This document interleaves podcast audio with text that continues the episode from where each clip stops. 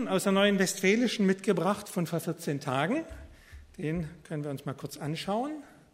Ich hoffe, man kann es von euch alles erkennen. Die Frau sagt, wirklich zu dumm, dass ich sonntags nicht einkaufen kann. Und ihre zwei Töchter sagen, die eine, sonntags nicht shoppen. Weißt du, wovon Mama spricht? Und die andere sagt, vielleicht ist ihr Computer kaputt.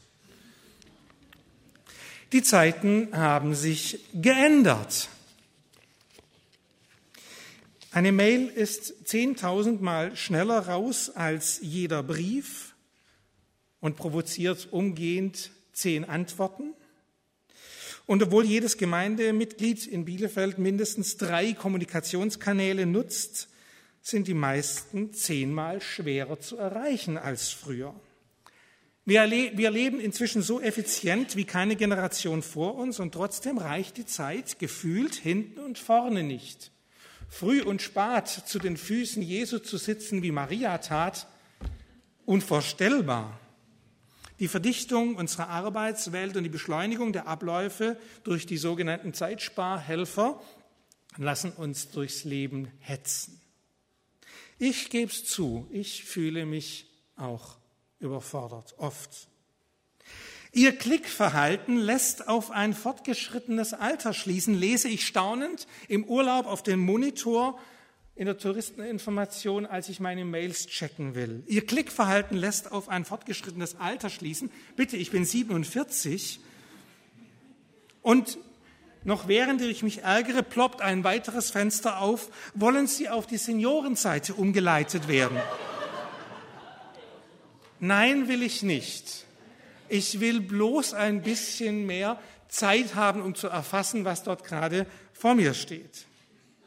Ich will mehr Zeit. Kohelet, der Prediger des Alten Testaments, hatte alle Zeit der Welt. Wir können den Text uns nochmal vor Augen führen. Der biblische Prediger findet sogar Muße zur theologischen Reflexion über die Zeit. Nicht indem er seine vielfältigen Aufgaben in immer kürzerer Zeit bewältigt, sondern durch systematisches, ja fast monotones, penetrantes Beschreiben der Welt. Es hat Zeit. Es hat Zeit. Ganz viele Bibelübersetzungen sparen sich dieses Monotone an dieser Stelle, was im Original steht, und schreiben nur einmal drüber, alles hat seine Zeit, und dann zählen sie die verschiedenen Dinge auf. Auch Andrea bot mir an, doch lieber eine andere Übersetzung zu nehmen. Nein, darauf kommt es genau an, diese Zeit sich zu nehmen.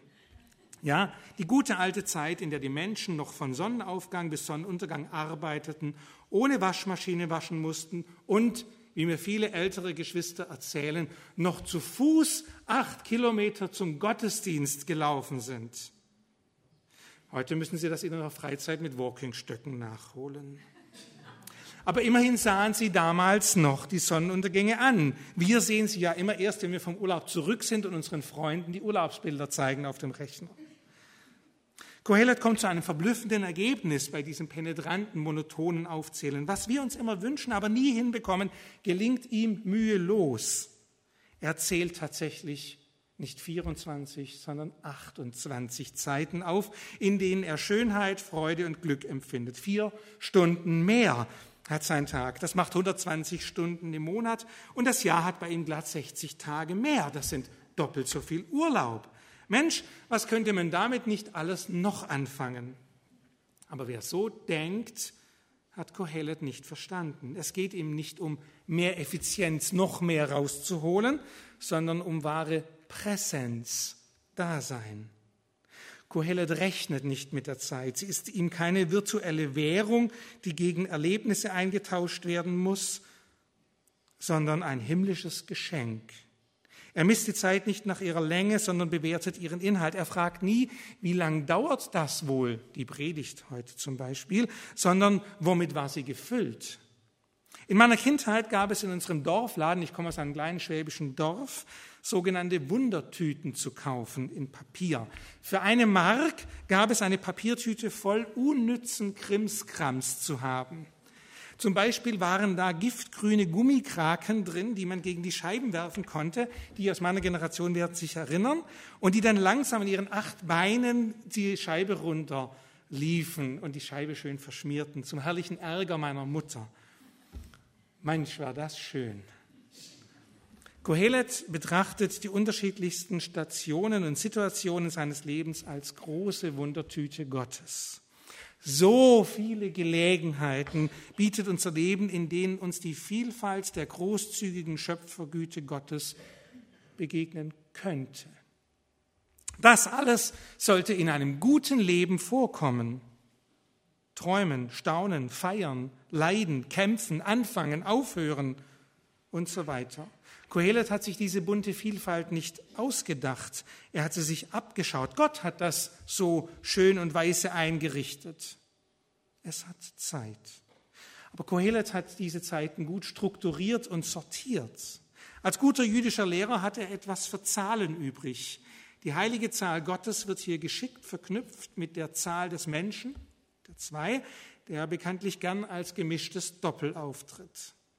So entstehen zwischen 28 gegensätzlichen Paaren gleich 14 großzügige Räume, in denen wir als beschenkte Menschen leben könnten. 14 Räume, ein Haus mit 14 Räumen, das ist entweder ein Gemeindehaus oder eine Villa. Dort in so einem Leben Gottes gibt es einen Raum zur Reifung, da gibt es Raum zum Wachstum, Raum für Wellness, Raum zur kreativen Gestaltung, Raum für Gefühle, Raum für Kultur, ein Raum für Arbeit, aber nur einer. Raum für Beziehungen, Raum für Geschäfte, Raum für Genießen, Raum für Nachhaltigkeit, Raum für Reparaturen, Raum für Kommunikation, Raum für Begegnung und Raum für Konfrontation. Das alles liegt dazwischen. Gott selbst steckt in allen Dingen. Unser ganzes Leben trägt seine Signatur. Wer alle Zeiten seines Lebens als Geschenk Gottes betrachtet, wird immer im Überfluss davon haben. Knapp wird sie nur dann, wenn wir sie als unseren Privatbesitz betrachten. Dann muss man sie mehren oder sparen. Dann wird das Leben grau, wie schon Michael Ende im Roman Momo lehrt. Und dann gerät man zwangsläufig ins Hetzen. Wer seine Zeit als Zahlungsmittel benutzt, muss zwangsläufig knausrig werden dann darf um Gottes Willen keine Zeit mehr vergeudet und verschenkt werden. Das wäre eine große Sünde, Zeit zu verschenken. Kohelet aber lehrt uns, dass wir unser Leben nicht verlängern, sondern verkürzen, wenn wir statt alles zu seiner Zeit alles zur gleichen Zeit tun wollen. In der Werbung werden uns mobile Arbeitsplätze angepriesen, in denen glückliche Menschen im Park an ihren Notebooks und Tablets arbeiten und in der Bahn im Internet surfen bei 280 km/h. Man könne schon bald durch Berlin schaukeln und dabei Zeitung lesen, schwärmt sogar unsere sonst so nüchterne Kanzlerin vom autonomen Fahren. Schöne neue Welt. Die Technik macht es möglich, Homeoffice und sogar WLAN in unserer Kirche in Bielefeld. Plötzlich hat unser Leben nicht mehr 28 verschiedene einzigartige Seiten, sondern kennt nur noch zwei, Arbeit und Freizeit. Die Freizeit, um sich von dieser Arbeit zu erholen. Nur noch vollgestopfte Tage. Ein Blick auf die Straßen genügt, dort begegnen wir zahlreiche moderne, lahme, taube und blinde Menschen, die zugestöpselt irgendwo gegen den Zaun laufen. Hand aufs Herz. Wer von euch hat heute Morgen sein Smartphone in der Tasche? Und jetzt noch ein bisschen direkter. Wer von euch hat um 10 Uhr, kurz davor oder danach, nochmal drauf geguckt? Von Karl Valentin stammt der wunderschöne Satz, heute Abend besuche ich mich und ich bin schon gespannt, ob ich zu Hause sein werde. Er war ja ein moderner Clown, aber das war gar nicht so dumm, sondern ziemlich weise, was er gesagt hat, denn das ist ja längst nicht ausgemacht. Bin ich jetzt und hier wirklich ganz da? Oder organisiere ich eigentlich heimlich im Hinterkopf bereits den Rest des Tages? Darf beim Heimgehen heute, also nicht beim Heimgang, sondern beim Nachhausegehen, noch nachklingen, was mir im Gottesdienst heute begegnet ist, was ich erfahren habe? Oder bin ich eigentlich schon beim nächsten Projekt? Könnte ich heute so spontan sein und eine, Einladung zum Mittagessen etwa direkt annehmen oder sogar aussprechen? Wo alles gleichzeitig gehen muss, geht in Wirklichkeit gar nichts mehr richtig. Wir werden nur unfähiger, den Augenblick zu genießen und uns hinzugeben, der Musik zu lauschen. In Baptistengemeinden ist das am Anfang des Gottesdienstes für mich immer unerträglich, wenn der Organist gegen die Gemeinde kämpfen muss, um sich durchzusetzen, zu musizieren. Dem anderen mehr als nur flüchtig in die Augen zu schauen, dem Gottesdienst konzentriert folgen, schweigend einem Kranken die Hand zu halten. Wissen, dass das wertvoll und wichtig ist, tun wir das auch. Nur wirklich glauben tun wir das nicht. Wir schaffen es nur ganz selten, dagegen anzuleben. Ein Weißer, ein anderer Weißer wurde einmal gefragt, wie er trotz seiner vielen Beschäftigungen immer so gesammelt sein könne. Und er sagte, wenn ich stehe, dann stehe ich. Wenn ich gehe, dann gehe ich. Wenn ich sitze, dann sitze ich. Wenn ich esse, dann esse ich. Und wenn ich spreche, dann spreche ich. Da fielen ihm die Fragesteller ins Wort und sagten, das tun wir doch auch. Aber was machst du darüber hinaus? Er sagte, wenn ich stehe, dann stehe ich. Wenn ich gehe, dann gehe ich. Wenn ich sitze, dann sitze ich. Wenn ich esse, dann esse ich. Wenn ich spreche, dann spreche ich. Und wieder sagten die Leute, das tun wir doch auch. Er sagte zu ihnen, nein, das tut ihr nicht. Wenn ihr sitzt, dann steht ihr schon. Wenn ihr steht, dann lauft ihr schon. Wenn ihr lauft, dann seid ihr schon am Ziel. Egal wie sehr ich mich auch anstrenge in meinem Beruf oder ihr in eurem Beruf oder euren häuslichen oder privaten Verpflichtungen, ich werde nicht alles schaffen können. Das Leben hat mehr Optionen, als ich leben kann. Meine Kraft reicht schlicht nicht für alles, was ich tun soll und will, und je älter ich werde, desto weniger. Ich komme zu spät. Ich mache Fehler und ich enttäusche andere, obwohl ich das nicht möchte. Aber es ist so. Ich muss deshalb gut auswählen, was ich tue und was ich lasse. Ich muss mich konzentrieren. Ich muss lernen, Pausen zu machen. Und trotzdem werde ich immer wieder scheitern. Und auch das macht nichts. Am Ende meines Scheiterns wartet ein gnädiger Gott. Hektische Betriebsamkeit könnten wir uns sparen, extreme Einseitigkeiten auch. Die Welt ist schon gerettet. Wir sind dazu da, es ihr zu sagen und nicht mit unserem Leben zu konterkarieren. Was nun? Wieder leben wie im 19. oder gar wie im 8. Jahrhundert vor Christus? Nein, Kohelet stopft sein Leben nicht mit allen möglichen Möglichkeiten voll. Er gibt den Dingen Zeit, die Zeit, die sie brauchen, damit wir die Weite und Vielfalt des Lebens, das Gott uns eigentlich zumessen wollte, wahrnehmen und auskosten können. Dabei geht es gar nicht um positiv und negativ, nicht rauszupicken. Er packt immer zwei scheinbar ganz extreme Gegensätze zu einem Begriffspaar zusammen. Gerade ihre Widersprüchlichkeiten bestreiten einem Aspekt sein absolutes Recht. Nichts ist alles, aber alles gehört dazu. Wir brauchen nicht auswählen, es geht um Balance. Das Süße braucht das Bittere, um uns zu schmecken. Das Leichte braucht das Schwere, damit unser Leben Tiefgang bekommt. Sogar der Frieden hat nur einen Wert, wenn wir nicht vergessen haben, was Krieg bedeutet. Wenn wir nur ein kleines Best-of von Gottes Gaben leben wollen, dann gerät unser Leben aus der Balance. Wir führen dann nicht das Leben, das uns geschenkt ist, sondern das, das Google oder Facebook für uns vorgesehen hat. Was ist eigentlich der Sinn deiner und meiner Lebenszeit? Wofür sind wir da? Fröhlich sein, wie der Prediger überlegt, satt werden, arbeiten, alles gut und schön, sagt der Prediger. Aber Gott hat die Ewigkeit in das menschliche Herz gelegt. Allerdings so, dass der Mensch das Werk nicht ergründen kann. Er kommt nicht dahinter. Er knackt es nicht selbst. Er wird sich nicht ewig machen können, egal wie lange er sich einfrosten lässt oder wie viel Faceliftings er auch macht.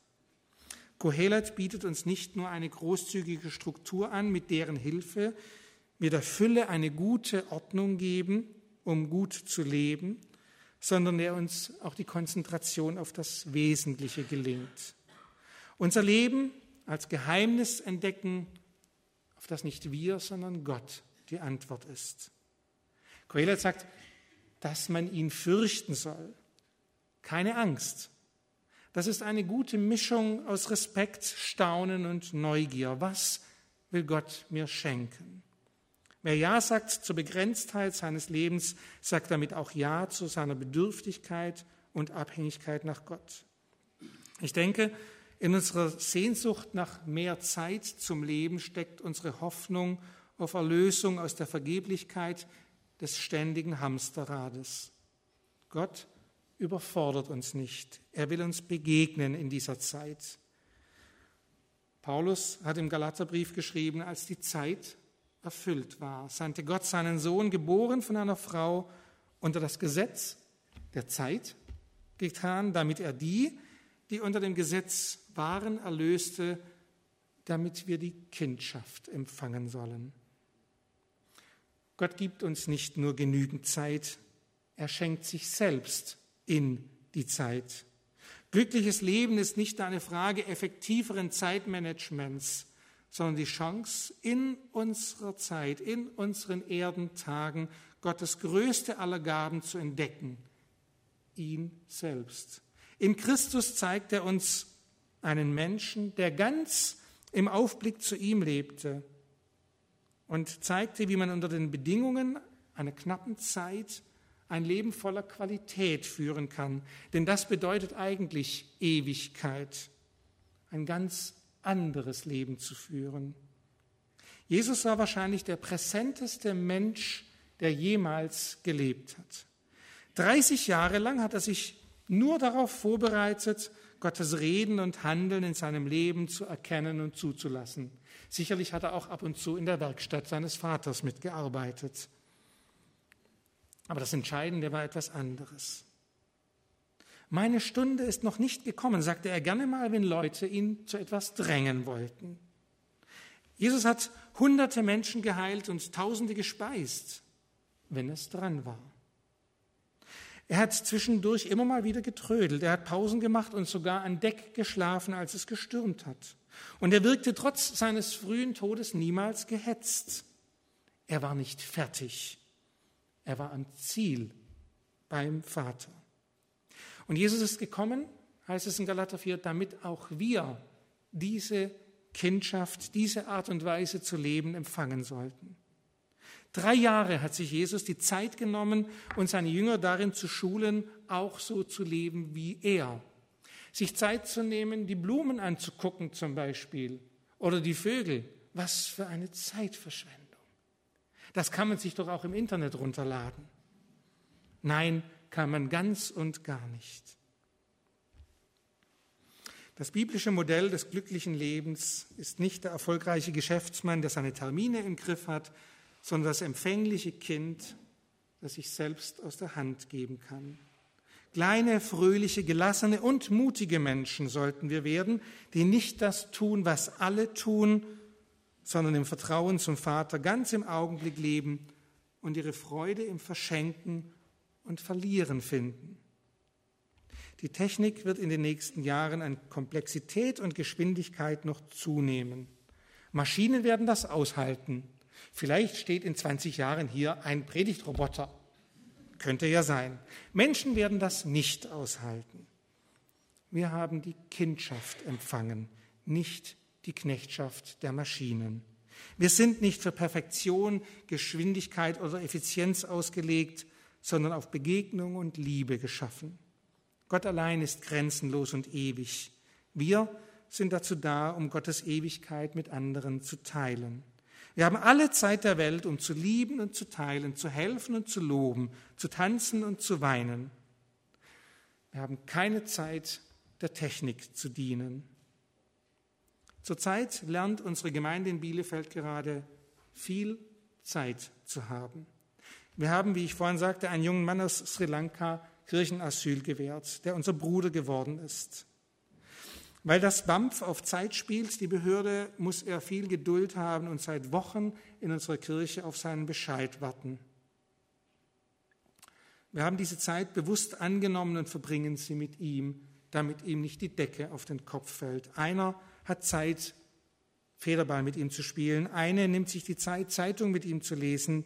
Einer findet Zeit, Gitarre mit ihm zu üben. Eine Gruppe nimmt sich Zeit, mit ihm zu kochen und zu essen. Und wir staunen darüber, wie uns Gott in unserer Zeitverschwendung füreinander neu begegnet. Er hat uns genug davon geschenkt.